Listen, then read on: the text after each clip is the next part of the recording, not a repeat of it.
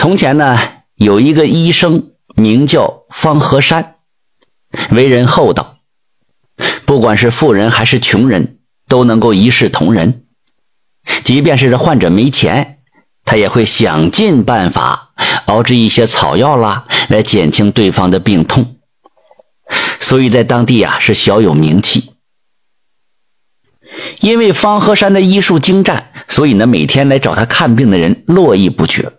有时候忙到天黑了，方才能停下来，累得连吃饭都没精神，早早的就躺下睡觉了。这一日，方和山刚躺下没多久，就听见门外有敲门声。方和山虽然被吵醒了，但是这累的呀，浑身如同散架子一般了，就开口说道：“啊嗨，对不起了哈，今天呢身体不舒服，明日再来吧。”门外呢，稍微安静了一会儿，只听有人扯着嗓子，发出刺耳的声音来：“我家老爷得了疾病，请先生帮忙看看呀！”方和山一听是急症，心中顿时一惊，连鞋都顾不得穿了，披着衣服就打开了门。借着月光啊，看见门外站着两个人。一个穿着青衣的年轻女子搀扶着一个老员外，这年轻女子满脸焦急，而那老员外呢，则皱着眉头，双手捂着肚子，弓着腰，不时发出“哎呦，哎呦”就这样的喊叫声。方和山连忙将这老员外搀扶进屋，点着灯光之后，立刻就给他号脉。这不号脉啊，倒也罢了，刚把这手搭在手腕上。方和山心里边一惊啊，上上下下细细的打量一番员外和年轻女子，良久之后，才摇头说道：“哈，对不起哈，我能治病啊，也只是能给人看病，你的病我可治不了。”这老员外脸色一变，还未开口说话呢，旁边的青衣女子扑通一声跪在地上，那眼泪哗哗流啊。不敢欺瞒先生，家父和我都是狐狸精，但从未作恶害人。如今老夫得了重病，望先生救我父亲一命。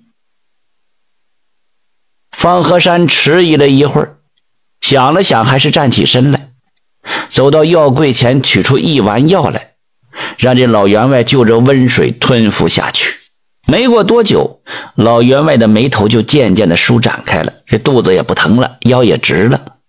这女子千言万谢的带着老员外走了。临走时候，不但留下了丰厚的枕巾，还再三感谢方和山救命之恩，声明来日必来重谢。方和山点了点头，但是也没当回事，转身回屋就又躺下了。过了几日，这虎女带着老员外再次登门了，带着厚重的礼物前来谢恩呐。不光有金银财宝，还有绫罗绸缎，那比方鹤山这一辈子看病挣的钱都多。如此厚礼，但是方鹤山呢，却是连连摆头，说什么也不收。正色说：“啊，我是医生，我是大夫，给人看病那是我的本分。何况你已经给我诊金了，我怎么再能收你这样的厚礼呢？”你们的心意啊，我领了，但是礼物啊，还是麻烦你带回去。这个狐狸精再三恳求方和山收下，方和山就是不收啊。狐精呢，面露难色，认为若是不报恩，这心里实在是有愧。于是四下瞅瞅，就小声说到了：“先生大恩，我无以回报，只能透露一个大秘密，算作报恩之礼。一天之后啊。”这里就会天塌地陷，爆发洪水。先生是好人呐，赶紧带着家人逃命吧。不过千万不能告诉别人呐，以免泄露天机，遭雷劈呀。方和山听了之后，脸色大变，来回踱着步子，很快就做出了决定。方某人行医几十年，讲的是天地良心。如今知道了这样的秘密，我怎么能扔下父老乡亲不顾，只顾自己苟延活命？恕我难以从命啊！狐女和这老员外相视了一眼，被宅心仁厚的方和山给打动了，既然先生都能这般仗义，我等自然是舍命陪君子，哪怕是遭天谴，也要帮先生和老百姓逃出升天。说罢，这虎女和老员外对着方和山郑重一拜，转身就离开了。方和山这边也忙活起来了，很快就把这个惊天的消息传了出去了。由于大家十分信赖他的为人，当即就拖家带口搬家呀。几百人整整走了一天，天空乌云密布，那河水突然暴涨，大家就困在了一个孤零零的土坡上。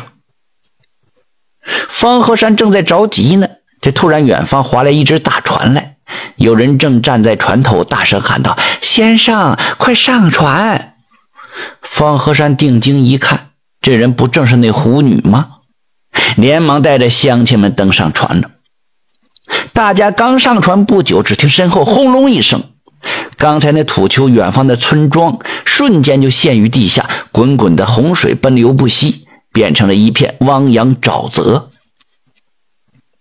方和山惊魂未定啊，心想：多亏这狐仙报警的，不然自己和乡亲们这小命可不保啊。